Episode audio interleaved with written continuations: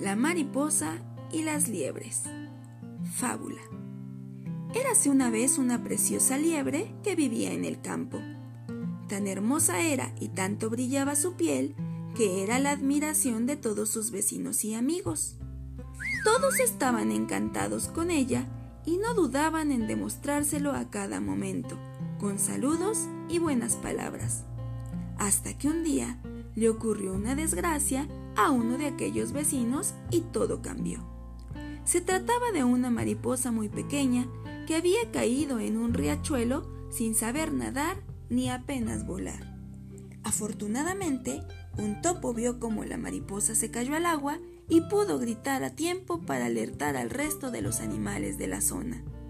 Y en esto que pasó la liebre por delante del topo, éste le dijo: Hola, doña Liebre, llega usted a tiempo.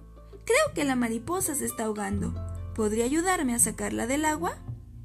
Mmm, pues lo siento mucho, señor Topo, pero esa agua no es apta para mi piel, puesto que podría ensuciarme, contestó la liebre, alejándose orgullosa y convencida de su reflexión.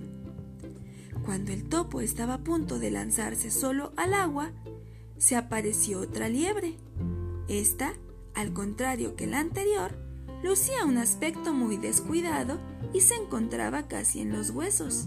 Pero apenas tuvo un momento para saludar al topo, ya había observado desde lejos el mal rato que estaba pasando la mariposa y ni corta ni perezosa se lanzó al agua.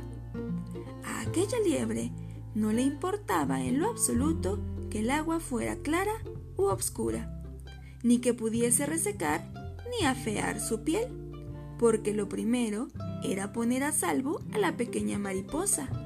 Pero, como un milagro, lo cierto es que al salir del agua parecía otra. Aquella liebre huesuda y desarreglada parecía brillar como una poderosa estrella, y los vecinos de la zona no dudaron en halagarla y felicitarla por su hazaña.